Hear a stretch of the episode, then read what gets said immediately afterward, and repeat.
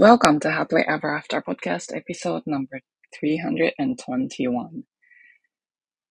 えー、今までの人生で後悔してることとかありますか？あれやっとけばよかったな、やらなければよかったなとか。今日は過去の経験を糧にする方法、あれがあったから今があるっていうふうに考えるようなヒントをお伝えしていきたいと思います。私も結構長い間後悔に苛まれたりとか、その時はちゃんと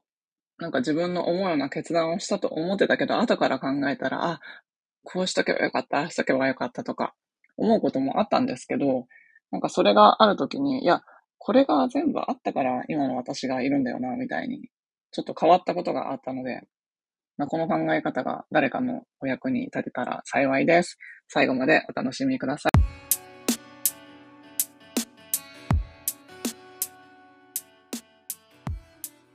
こんにちは。キャリアとビジネスのサクセスコーチ、吉川ゆりです。私は使命や人生の目的とつながって自分の人生を最大限に充実させたいと思う女性のお手伝いをしています。このポッドキャストは今もやもやしていたり、今の状態にはある程度満足しているけれど、もっと大きなこと、次のレベルで何かできるんじゃないかなと思っている女性のヒントになればという思いで配信しています。私たちは一人一人素晴らしいギフトをもらってこの世に生まれてきました。そのギフトを活かすことによってパズルのピースみたいにこの世の中で自分なりの役割を果たすことができます。内面の世界を良くしていって充実させることで私たち一人一人が現実を変えていき、周りの人、世界にもいい影響を与えていくことができます。ソロエピソードではコーチング、NLP、瞑想、マインドフルネス、ヒプノセラピーなどに基づいたマニアックな意識や自己啓発に関するお話をしています。インタビューエピソードでは世界で活躍する女性のライフストーリーをお聞きして、いろんな生き方、働き方、そして自己実現の仕方があるということをお伝えしています。このポッドキャストを聞いて、一人でも多くの方が元気になったり、前向きに行動できるようになると嬉しいです。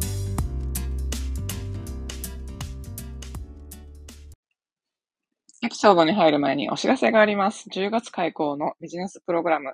ビジネスキックスターターを10月8日まで募集しています。このプログラムは他の企業塾や MBA 卒業生でも今までこんなことを教わらなかったという評判のあるビジネスの本質を教えるプログラムです。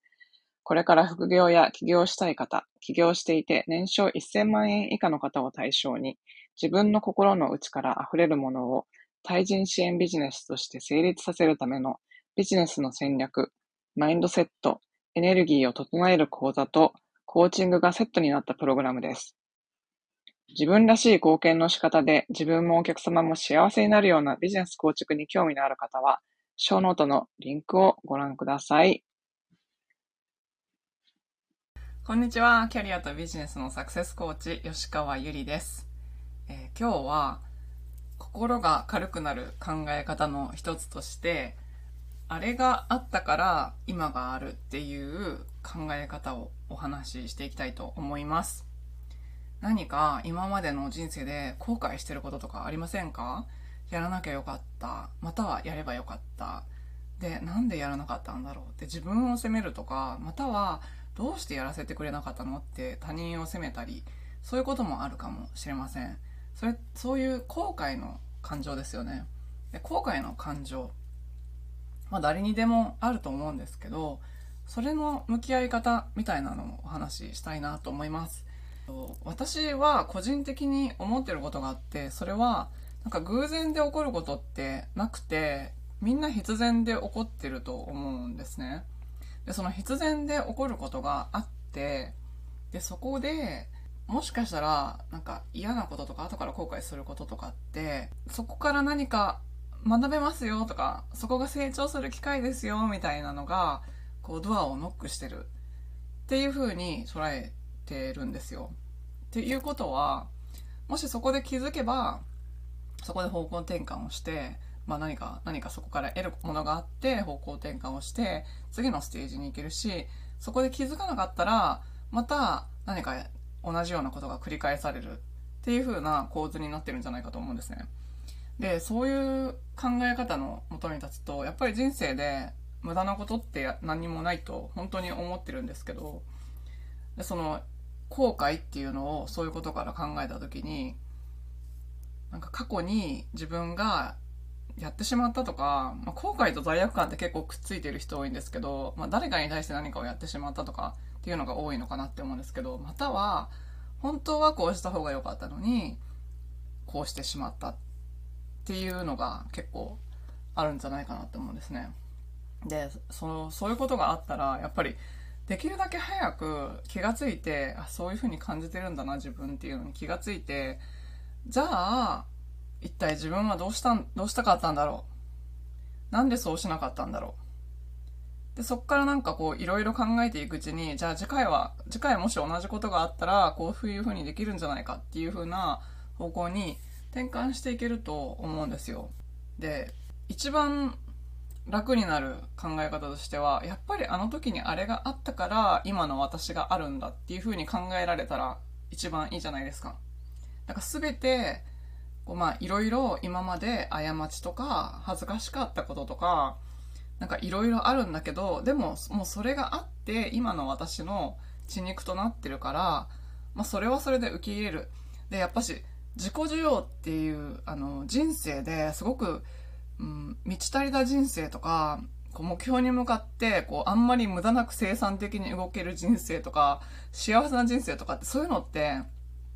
あの、自己需要が進めば、そっちの方にもっと生きやすくなるんですよね。やっぱり自分を責めてたりとか、何か後悔してたりとか、罪悪感があったりとかする状態で、何かこう、次のステージに行こうとしても、なかなか重いんですけど、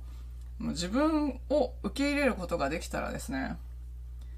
そっちの方に結構軽くいけるようになるんですよ。で、その自己需要ってまあいろんな段階あると思うんですけど、やっぱり一番最初の段階として自分の過去を受け入れる、自分の過去を受容するっていう、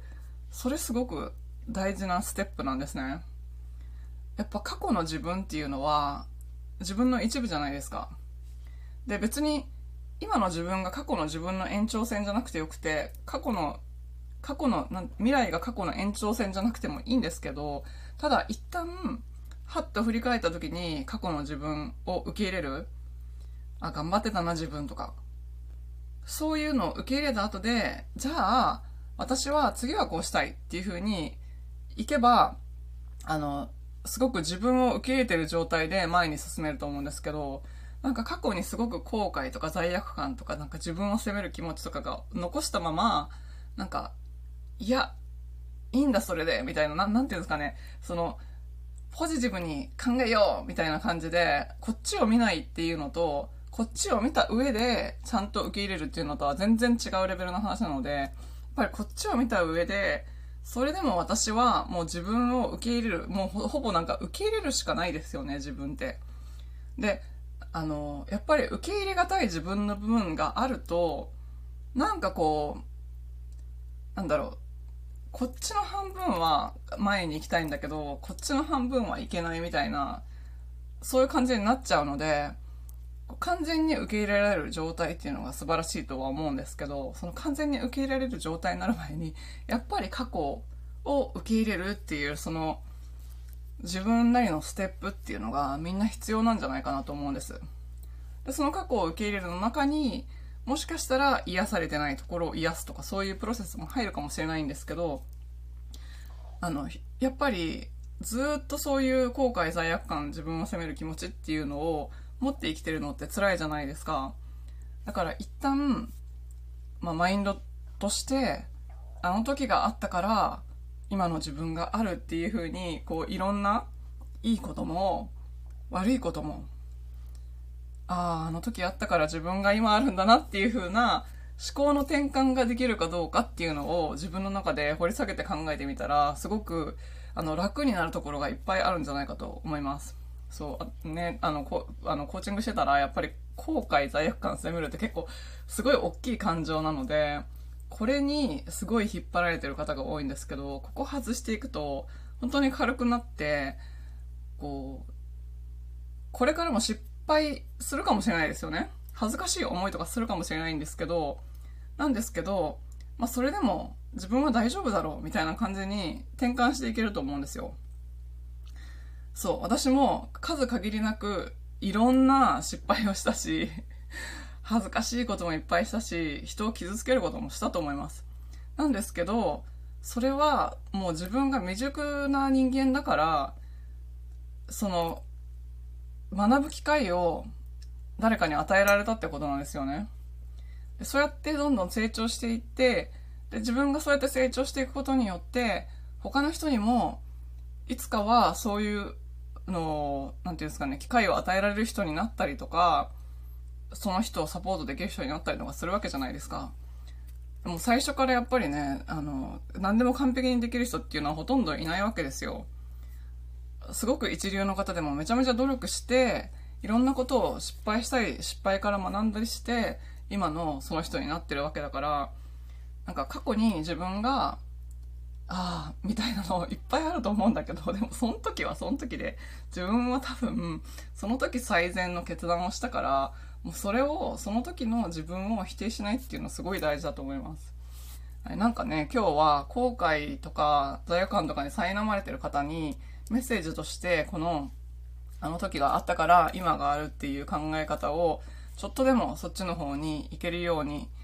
あのちょっと視点をずらしたりとかま自分の中身を見つめてみたりとか、そういうきっかけになったらすごく嬉しいです。最後までお聞きいただきありがとうございました。このポッドキャストがお役に立ったら配信登録、レビューまたは星マークポチッと押して、多くの方にこの番組が届くようお手伝いいただけると嬉しいです。今よりもっと高いレベルの自分になって行動できるようなコーチングセッションに興味のある方は、ショーノートのリンクから体験セッションにお越しください。また、現在、もやもやからやりがいを見つける20の質問ワークシートをプレゼントしています。今の自分のお仕事よりも、もしかしたらもっと自分が貢献できたり、やりがいを感じたりできるお仕事があるんじゃないかなと思っている方、そういう思いがあるなら、あなたのこれからの使命は別のところにあるのかもしれません。そのヒントを見つけるために、ぜひワークブックをご活用ください。プレゼントを受け取るリンクもショーノートにあるのでチェックしてみてくださいね。